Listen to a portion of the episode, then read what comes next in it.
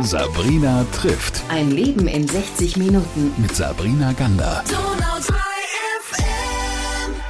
Ich freue mich heute, dass ich mit Stefan Schumann rede. Es gibt bei uns eine ganz besondere kleine persönliche Geschichte noch dahinter, hinter diesem Interview. Äh, darauf kommen wir gleich zu sprechen. Aber erst, Stefan, schön, dass du die Zeit hast und schön, dass wir heute über dein ganz besonderes Buch, das eigentlich eine ganz andere Lebensphase nochmal beschreibt, von dir sprechen. Herzlich willkommen in der Sendung. Ja, vielen Dank.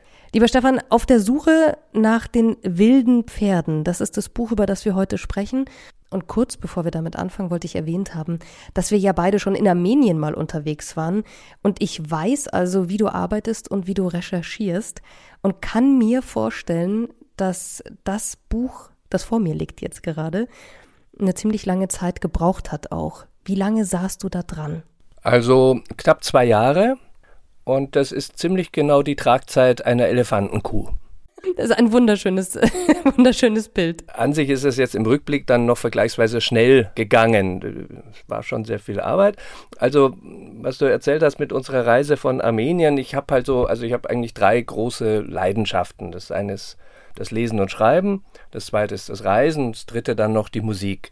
Und alles drei war eigentlich in Armenien prägend und das ist auch, selbst die Musik ist auch jetzt wieder, ähm, spielt eine große Rolle auch in dem neuen Buch. Ähm, das Buch, das jetzt vor mir liegt, das hat ein sehr schönes Cover. Ich glaube, das berührt jeden, der, der Tiere mag. Es geht um eine ganz besondere Pferderasse. Es geht um die Tachi. Das ist äh, ein Urwildpferd, bekannt auch unter Przewalski-Pferd bei uns. Jetzt muss man vielleicht mal das Ganze von hinten aufrollen für alle, die jetzt da sitzen, und zuhören und sagen, äh, über was reden die zwei da jetzt eigentlich? Also um was äh, geht es? Und bevor wir da einsteigen, wie dieses Pferd zu dir kam überhaupt, vielleicht beschreibst du uns mal kurz, wo diese Pferde zu finden sind und was das Besondere an ihnen ist. Ja, sie haben ein wirklich sehr ungewöhnliches Schicksal, eigentlich auch ein eher trauriges Schicksal, aber mit Happy Ending. Sie sind als mit das letzte große Tier überhaupt entdeckt worden. Um 1880 eben von Nikolai Mikhailowitsch Przewalski, einem russischen Forschungsreisenden mit einem ziemlich unaussprechlichen Namen, aber den haben sie ihm zu Ehren dann bekommen. Und er hat sie entdeckt zu einer Zeit, wo man eben dachte, man kennt schon alle großen Säugetiere, alle wichtigen Tiere zumindest. Aber er hat sie eben in einer sehr entlegenen Region entdeckt. Man nennt das die Zungarei, das ist so ein historischer Name für den Südwesten der heutigen Mongolei, Nordwesten des heutigen China und ein bisschen auch noch äh, Ostzipfel von Kasachstan, die Zungarei. Und äh, das ist ein eigentlich kaum besiedelter Landstrich gewesen, in dem man auch erstmal vordringen musste. Und dadurch blieben diese Pferde dann so lange unentdeckt. Und man glaubte auch, dass es keine wilden Pferde mehr gäbe. Also die, die ganze Theoriebildung in der, in der Zoologie im 19. Jahrhundert ging davon aus, dass alle Wildpferde schon ausgestorben seien. Es gab in Osteuropa, also die westliche Spielart, äh, der Tarpan. Dann gab es mehrere Populationen in der Mitte und ganz im Osten hat man dann doch entdeckt, eine gibt es noch, eben die Tachi, wie sie auf Mongolisch heißen, oder Przewalski-Pferde. Jetzt hat diese Pferderasse einen ganz besonderen Anfang mit dir. Also die Geschichte, die kam ja auf eine, finde ich, schöne Art und Weise erstmal zu dir. Wie bist du auf diese Pferderasse überhaupt gestoßen? Ja, ich bin in München aufgewachsen und natürlich war der Besuch im, im äh, Tierpark Hellerbrunn war, gehörte so zu den Höhepunkten der Kindheit und Jugend. Und zufällig war Hellerbrunn auch einer der wichtigsten Zoos überhaupt für die Rettungszucht der Przewalski-Pferde. Da werden wir ja nachher auch noch drauf zu sprechen kommen. Es gab nur ganz wenige Zoos, die einige wenige Restexemplare hatten und München war ganz wichtig dafür. Und dadurch bin ich sozusagen zufällig von klein auf vertraut gewesen. Sie haben mir immer gefallen. Sie haben dieses schöne Steppengelb, eine sehr schöne Farbe, spielt so ins Orange und Ocker auch ein bisschen. Und allein diese Vorstellung, ah, wilde Pferde und die leben da in der Mongolei, das ist ja auch so ein, ein, Freiheitssymbol und ein Symbol für Natur schlechthin, auch für die Schönheit der Natur. Ich finde schon, dass Pferde ausnehmend schöne Tiere sind. Und äh, entsprechend stark ist diese Wirkung. Und selbst auf dem Buchcover, was du erwähnt hast, die gucken dich an und schlagen dich in ihren Bann. Also eigentlich, man kann sie nicht übersehen. Man, man bleibt hängen bei ihrem Anblick. Ja, sie gucken einen in die Seele. So, so hat man den Eindruck. Ähm, das können Pferde ganz gut. Ich finde diese besondere Rasse, die hat noch mal irgendwas anderes. Soweit ich das jetzt richtig einordne, Stefan, gab es in den 1960er Jahren das letzte freilebende Pschewalski-Urwildpferd, das gesehen wurde. Äh, so sagt man. Ja. Äh, wann begann man denn überhaupt damit, sie äh, zu retten? Oder fangen wir vielleicht nochmal eins früher an. Warum sind sie überhaupt ausgestorben? Genau, also sie wurden spät entdeckt und das war aber dann auch schon der Anfang von ihrem Ende, obwohl diese Region sehr dünn besiedelt ist und am Rande schon zur Wüste ist, also zur Wüste Gobi. Aber es leben doch Viehzüchter dort, mongolische und kasachische Nomaden, die Ziegen, Schafe, Kamele und eben auch Pferde halten, aber Haus, Hauspferde, domestizierte Pferde. Und für die waren die Wildtiere, insbesondere die Wildpferde, erstens eine Konkurrenz um Wasser und Futter und schlimmer, sie waren Unruhestifter. Sie haben, also insbesondere die Hengste, die Tachi-Hengste, haben dann immer zahme Stuten entführt oder haben die zahmen, also zahm, aber, aber die domestizierten Hengste zur Schnecke gemacht. Also die sind sehr aggressiv. Und äh, dadurch hatten die, die Viehzüchter natürlich äh, Verluste. Und das hat ihnen gar nicht gefallen und so haben sie die Wildpferde eigentlich immer bejagt. Und schon als sie entdeckt wurden, waren sie ziemlich selten und dann haben sie sich halt noch ein paar Jahrzehnte gehalten, aber es gab ganz wenige Sichtungen also nach Przewalski hat das erstmal wieder 15 Jahre gedauert, bis man überhaupt ein zweites Tier mal äh, gesehen hat. Und ähm, schließlich Ende der 60er Jahre war endgültig Schluss. Es gab dann noch ein oder zwei Stuten, die, die man noch ein paar Mal gesehen hat. Und um 1970 muss auch die letzte dann gestorben sein. Und damit war die Tierart in Freiheit ausgestorben.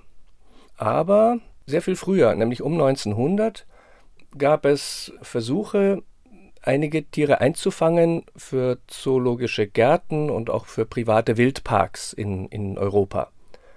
Und obwohl das mit hohen Verlusten und unter ziemlich empörenden Bedingungen stattfand, diese Tierfangaktionen, man muss bis heute dankbar sein, dass sie es gemacht haben, weil nur dadurch haben einige wenige Tiere, ein paar Dutzend, in Zoos überlebt, in Gefangenschaft. Und von 13 dieser Tiere, 13 waren eben fortpflanzungsfähig, von 13 dieser Tiere stammen alle heutigen Tachi, die wir wieder haben, ab. Es geht ja ums Aussterben einer Tierart, ja, und auch damit, was der Mensch anrichtet. Und ich finde, da merkt man, weil es gab ja vor kurzem oder vor einigen Jahren mal äh, diesen Film und auch ein Buch über die Bienen, ja, was das bedeutet, wenn die Bienen aussterben. Man merkt, der Mensch kann einfach eine Tierart auslöschen und da ist ja noch ganz viel mehr daran geknüpft. Was, was hat denn diese Recherche anhand ja, dieser Tierart, dieser Przewalski-Pferde mit dir gemacht, wenn man mal daran denkt, dass der Mensch da wirklich Tierarten auslöscht und damit ist ja noch viel mehr verbunden. Ja, also sie hat äh, tatsächlich das, auch mein Bewusstsein für diese Problematik nochmal gehörig geschärft. Jede Tierart, also nicht nur jetzt diese Pferde, sondern es ist eine exemplarische Geschichte. Da kann man viele andere auch dafür einsetzen. Jede Tierart ist ein Wunderwerk der Natur. Und wenn sie verschwindet, ist sie eben unwiderruflich verschwunden. Also wir reden jetzt nicht davon, dass es paar mehr oder paar weniger gibt, sondern sie sind weg, sie sind ausgerottet. Und der Wert einer Art, der ist mir sehr bewusst geworden, als ich diese Tiere, die eben dann wieder ausgewildert worden sind, die aus den Zoos zurückgebracht wurden in die Mongolei und auch nach China, als ich die dort in ihrer sozusagen angestammten Heimat wieder erblickt habe, das macht einen solchen Unterschied, ob die da sind oder nicht, ob die vorhanden sind oder nicht. Wenn sie nicht vorhanden sind, und das war eigentlich ihr Schicksal, sie waren ja schon weg, dann ist da wirklich eine, eine schreckliche Leere in der Steppe. Die Steppe ist ziemlich öder Lebensraum, so für unsere mitteleuropäischen Augen. Aber durch solch charismatische Tierarten, es gibt Gott sei Dank noch ein paar mehr, nicht nur die Przewalski-Pferde, füllt sich dieser Raum und das ist sehr beglückend. Und, und das zu sehen, das war doch auch ein starker Antrieb für mich, zu sagen, diese Geschichte erzählst du, die ist wichtig. Als Journalist ähm, muss man erstmal ja recherchieren. Also das heißt, ähm, man muss ja sich erstmal überlegen, wo finde ich denn überhaupt irgendwelche Quellen? Und dazu gehört auch, dass man reisen muss. Jetzt eint uns beide noch etwas. Wir sind in sehr bescheidenen Verhältnissen aufgewachsen und große Fernreisen, du schreibst in deinem Buch, das war jetzt nicht so erwartbar für dich. Und ich glaube, dass diese Recherche für dich ja auch ganz persönlich als Mensch was Besonderes war, denn du bist ja wirklich an die abgelegensten Orte und an Orte gefahren und gereist und hast dich damit befasst, die man teilweise nicht mal mit Namen kennt. Nimm uns doch mal mit, wie ging's los und wo warst du überall unterwegs? Ja, also erfahrungsgemäß macht das besonders viel Spaß, an diese entlegenen Orte sich zu begeben, aber es ist eben logistisch und teilweise auch finanziell oft sehr aufwendig. Also es fing an wirklich mit einem Besuch in der Urheimat der Przewalski-Pferde in der Mongolei. Da gibt es drei Auswilderungsgebiete und das größte und wichtigste davon, aber auch das entlegenste, das ist das Schutzgebiet Gobi B. Es gibt noch eine Gobi A, da leben Wildkamele und die Gobi B, da leben Wildpferde.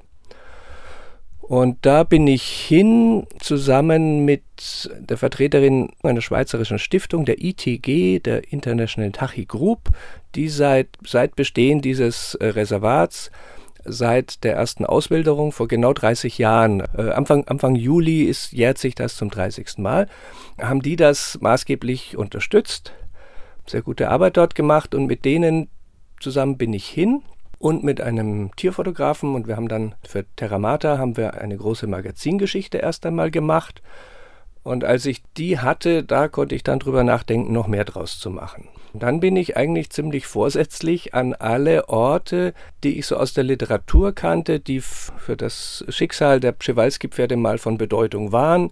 Zum Beispiel nach Saisan, wo in, in Kasachstan liegt das, wo Przewalski sie damals entdeckt hat und wo das dann so ein Knüller wurde für die Wissenschaft und überhaupt auch für die Öffentlichkeit. Ich bin nach Askania Nova gereist in der Ukraine im Hinterland der Krim. Das war 2019, glaube ich. Das war der erste Park überhaupt, also so ein privater Wildpark, hat eine total interessante Geschichte, äh, der Przewalski-Pferde dann hatte in Gefangenschaft und ohne diese Population hätten sie auch später dann nicht überlebt. Also es war ganz wichtig, kann man sagen, so die Wiege der, der Wiedergeburt der Przewalski-Pferde. Und äh, dann bin ich sogar auch nach Tschernobyl in der Ukraine. Das war erst letztes Jahr, während Corona, aber noch vor dem Krieg natürlich. Dort sind dann nach der Atomkatastrophe etwa 30 Przewalski-Pferde aus Askanjanova ausgewildert worden, ein bisschen so als Versuchskaninchen und haben sich dort eigentlich ganz gut entwickelt. Jetzt gibt es vielleicht 150, 180 Stück dort und die habe ich besucht. Und so bin ich eben an verschiedenste Orte oder auch nach Bati. Bati war der östlichste Punkt, den Humboldt auf seiner Russlandreise erreicht hat, an der chinesischen Grenze, an der damaligen chinesischen Grenze. Und wenn er nur ein bisschen weiter gegangen wäre oder ein paar Tage länger geblieben, dann hätte vielleicht er sie schon entdeckt. Gleich hinter dem Horizont wären sie gewesen, aber er wusste es nicht besser. Deswegen heißen sie nicht Humboldt-Pferde, sondern Przewalski-Pferde. Aber an solche Orte bin ich gefahren und hatte schon auch meinen Spaß daran, weil das in der Regel Orte sind, die keinerlei touristische Bedeutung oder auch keine besonderen Attraktionen zu bieten haben, aber eben für meine Helden, nämlich für die Pferde, waren sie von schicksalshafter Bedeutung. Und das war ein gutes Prinzip, mal an Orte zu reisen, die man noch nicht mal dem Namen nach kennt, die aber für die Geschichte Potenzial hatten. Was hat denn diese Reise oder diese Reisen ähm, mit dir gemacht? Also die haben vor allem großen Spaß gemacht. Also es war auch, es war wirklich mühsam zum Teil und, und ich wusste manchmal gar nicht, was mich da erwartet oder ob ich überhaupt hinkomme und habe mich natürlich manchmal gefragt, ja, was, was treibst du denn da überhaupt? Bist du übergeschnappt? Aber im Nachhinein muss ich sagen, es war genau eigentlich die richtige Methode, also auch den Zufall, sich ein bisschen zum Komplizen zu machen. Jetzt hast du vorhin kurz erwähnt, es gibt ja ein Happy End. Das ist eine Geschichte mit einem Happy End und Jetzt muss man auch noch mal erzählen, es gibt ja nicht nur die Menschen, die für das Artensterben zuständig sind, sondern immer auch auf der anderen Seite Menschen, die sich dann mit einem unglaublichen Engagement dafür einsetzen, dass genau das Gegenteil passiert. In diesem Fall ja tatsächlich mit ganz viel Glück und Energie und, und einer Wahnsinnsgeschichte. Denn heute ähm, gibt es ja wieder so circa 300 Tachi, die durch die Steppe galoppieren dürfen das begann vor 30 Jahren, hast du schon gesagt. Was ist da passiert und, und wer hat das Ganze eigentlich initiiert? Genau. Also 300 sind es jetzt allein in diesem Schutzgebiet Gobi B. Also insgesamt sind es in, in Freiheit schon über 1000 und in Gefangenschaft sind es auch nochmal so viel. Also die, die Art ist überm Berg. Man muss sich keine Sorgen mehr machen, dass sie vom Aussterben bedroht ist. Sie ist immer noch sehr selten. Also 2000 Exemplare ist, ist nicht viel. Aber im Vergleich dazu, dass man mit, mit 13 angefangen hat, ist es natürlich, ist man sehr erleichtert. Naja, also erst gab es, wie gesagt, diese wenigen Exemplare in Zoos und die waren auch über die halbe Welt verstreut. Und sie waren auch ungefähr zu gleichen Teilen in West und Ost, also während des Kalten Krieges, sagen wir mal Westeuropa und, und die westliche Welt, bisschen auch Amerika, bisschen Australien, hatten ungefähr die Hälfte des Bestandes und die andere Hälfte war in Osteuropa, insbesondere in Russland. Und man hätte die Art nicht durchbringen können, wenn man nicht zusammengearbeitet hätte. Also Inzucht ist sowieso ein Problem gewesen bei so wenigen Tieren. Und wenn man jetzt nur halb so viele hat und nur die miteinander, dann, dann hätte es sicher also massive genetische Probleme gegeben. Das heißt, man war, wenn man die Art erhalten wollte, musste man auf Gedeih und Verderb zusammenarbeiten. Und das ist meines Wissens eines der wenigen Projekte, das über den gesamten Kalten Krieg hinweg kontinuierlich und auch produktiv hat diese Zusammenarbeit funktioniert. Man hat sich alle fünf Jahre getroffen, mal hüben und mal drüben, und man hat die Tiere ausgetauscht. Die Tiere durften reisen, die Menschen, da war es viel schwieriger. Aber das hat funktioniert und dadurch hat man den Bestand also erstens langsam wieder hochgebracht und man hat eben weitgehend vermeiden können, dass es zu Schädigungen aufgrund eben zu enger Verwandtschaft kommt. Und dann konnte man so Ende der 80er Jahre daran denken, jetzt haben wir eigentlich genügend Tiere, in manchen Zoos hatte man schon zu viele, ob man die nicht auch wieder zurückbringt, dort wo sie hingehören, also in die zungarische Gobi.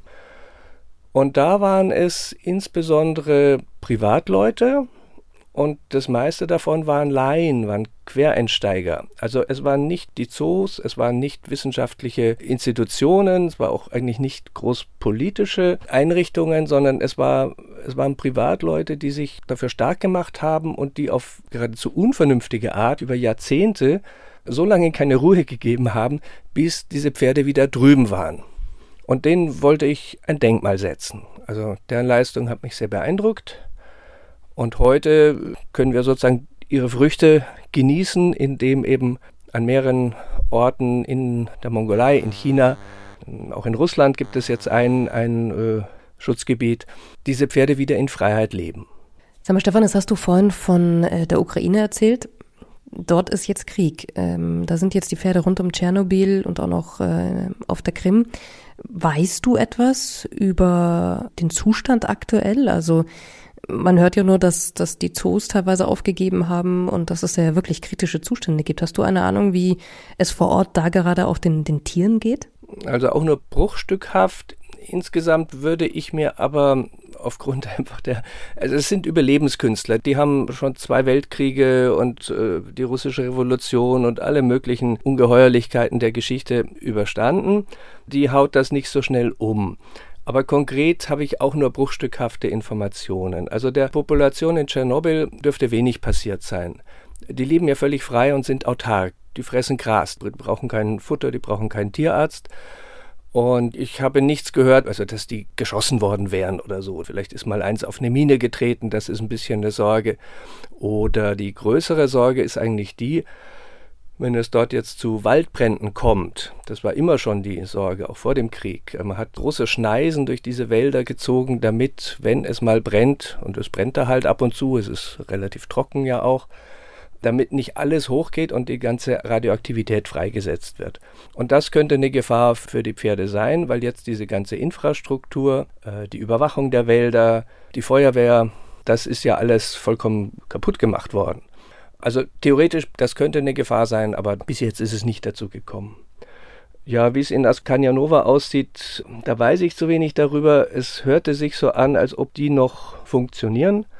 Auch das ist eine ganz große Freifläche, praktisch freie Steppe, die nur ganz weiträumig umzäunt ist.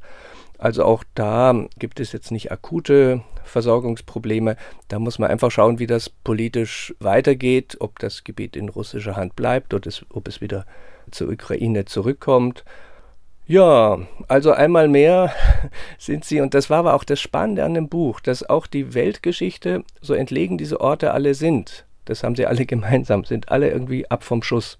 Die Weltgeschichte spielt schon ganz direkt dort immer rein. Das war auch schon vor Jahrtausenden so mit den Reitervölkern, die diese Steppenräume durchmessen haben und äh, ihren Teil zur Weltgeschichte auch dann beigetragen haben.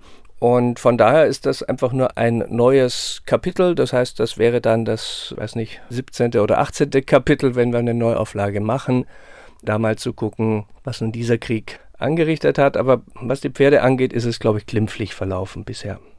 Es hast du geschrieben, es sind kleine weltverlorene Orte die du da besucht hast. Äh, fand ich, fand ich sehr schön, diese Begrifflichkeit. Das Ganze ist, und das müssen wir jetzt auch mal erwähnen, ist ja jetzt nicht eine Dokumentation über diese Pferde. In diesem Buch steckt ja noch ganz viel mehr. Was alles hast du dir denn für dieses Buch ähm, mitgenommen? Was alles hat dich inspiriert? Äh, was ist denn für dich am Ende dieses Buch als solches, wenn es so vor dir liegt? Das ist ja nicht nur die Beschreibung ähm, dieser Tierart. Ja, also Jetzt greife ich mal zu einem sehr großen Wort, nehme ich, nehme ich es einfach mal in den Mund. Ich habe es von Anfang an so gesehen und habe dann versucht, das eben in die Tat umzusetzen. Äh, das ist ein Epos. Eine Geschichte, die wirklich im antiken Sinne epische Dimensionen hat, mit den Pferden als Helden. Das ist ein bisschen der, der Clou oder der Dreh daran.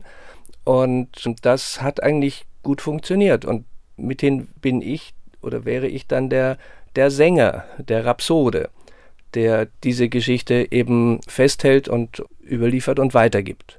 Und mit dieser Rolle und mit diesem Genre war ich sehr glücklich. Stefan, du hast ja vorhin mal erzählt, du bist mit einem Fotografen und eben auch mit Menschen, die sich genau um diese Pferde kümmern, dort dann gewesen in der Steppe und hast sie ja da zum allerersten Mal in Freiheit gesehen. Wie war das für dich, dieser Moment? Ja, also das war wirklich beglückend, also wie gesagt, man braucht da ziemlich lange, bis man dort ist. Also über Peking, Ulaanbaatar. Das ist selbst heute noch, ich will jetzt nicht sagen eine Expedition, aber doch eine zeitaufwendige und, und auch von der ganzen Logistik sehr aufwendige Reise. Und dann sieht man die Tiere natürlich auch nicht sofort. Man muss sie suchen. Das ist ein riesiges Gebiet, aber irgendwann erblickt man dann so eine Herde. Und ähm, ja, also war erstmal große Dankbarkeit, auch, auch Rührung und natürlich auch große Aufregung, sie endlich zu sehen. Nachdem ich ja sie sonst hauptsächlich aus Bibliotheken gekannt habe bis dahin und aus Zoos halt, aber ich hatte halt viel Literatur gelesen, auch viele dieser historischen Reise- und Forschungsberichte. Das ist auch ein großer Genuss, wissenschaftliche Arbeiten aus dem 19. Jahrhundert zu lesen. Ist ganz was anderes als wissenschaftliche Arbeiten aus dem 21.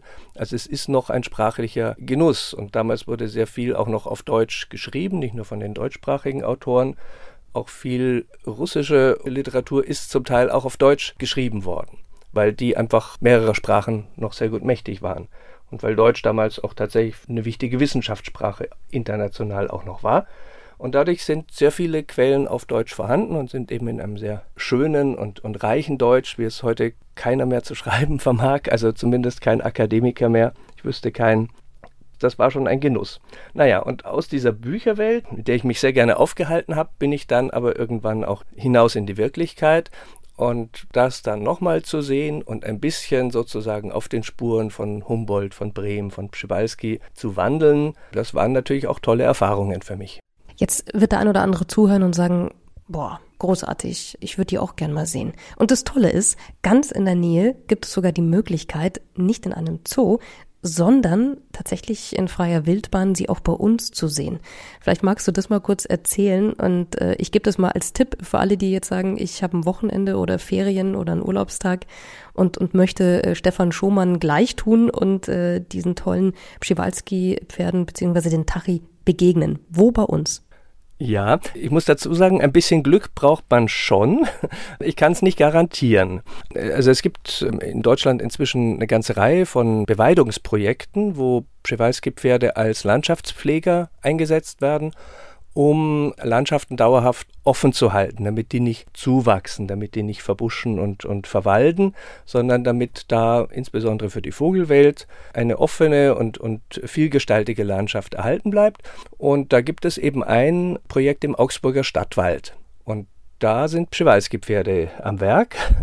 Aber das Gelände ist so weitläufig und die sind, werden auch so gehalten, das sind keine Streicheltiere. Also die kommen auch nicht ran, auch wenn man noch so lockt und mit einem Grasbüschel winkt oder so, sondern die haben noch, und darauf wird Wert gelegt, ihr natürliches Verhalten. Pferde sind Fluchttiere, die sind erstmal vorsichtig. Und von daher kann es eben sein, dass wenn man Pech hat, sind sie gerade irgendwo weiter drin im Gelände und dann sieht man sie nicht. Aber an sich sind dort, ich weiß nicht, wie viele es zurzeit sind, aber ist eine, eine größere Gruppe dort schon seit Jahren tätig. Und dann gibt es noch im, wie heißt das, Tennenloher Forst, glaube ich, in der Nähe von Nürnberg gibt es auch noch so ein ähnliches Projekt. Auch das ist auch sehr schön. Da bin ich mal gespannt, wer mir schreibt, wer die Pferde entdeckt oder gesehen hat. Das hört sich ja nach richtig, nach richtig äh, Abenteuer an. Lieber Stefan, es gibt ein ganz schönes Zitat von dir. Wer über Tiere schreibt oder generell über Natur, wird gern etwas belächelt, gerade in intellektuellen Kreisen. Ich bin so frei und lächle zurück. Das stammt von dir. Und das möchte ich nur mitgeben an alle, die jetzt Lust haben auf dein Buch, auf der Suche nach den wilden Pferden von Stefan Schumann. Ich kann nur sagen, man lächelt mit dir am Ende des Buches. Und ich freue mich, dass du so eine ja so ein richtig großartiges Werk tatsächlich ähm, geschaffen hast. Es sind 450 Seiten, es ist viel mehr als nur die Geschichte von diesen Pferden. Es geht um, um vieles mehr, was uns eben alle betrifft, wenn eine Tierart verschwindet. Äh, und auch ich finde, die Geschichte der Pferde ist ja sehr, sehr eng mit uns Menschen einfach verknüpft. Auch darin gehst du wunderbar ein in diesem Buch. Also mein Tipp, wer ein tolles Buch äh, für seinen nächsten Urlaub haben möchte oder überhaupt meine Empfehlung. Und vielen, vielen Dank, lieber Stefan, dass du dich auf all die Reisen begeben hast und das für uns zusammengefasst hast. Danke dir. Ja, ich danke. Danke. Sabrina trifft. Ein Leben in 60 Minuten. Mit Sabrina Gander.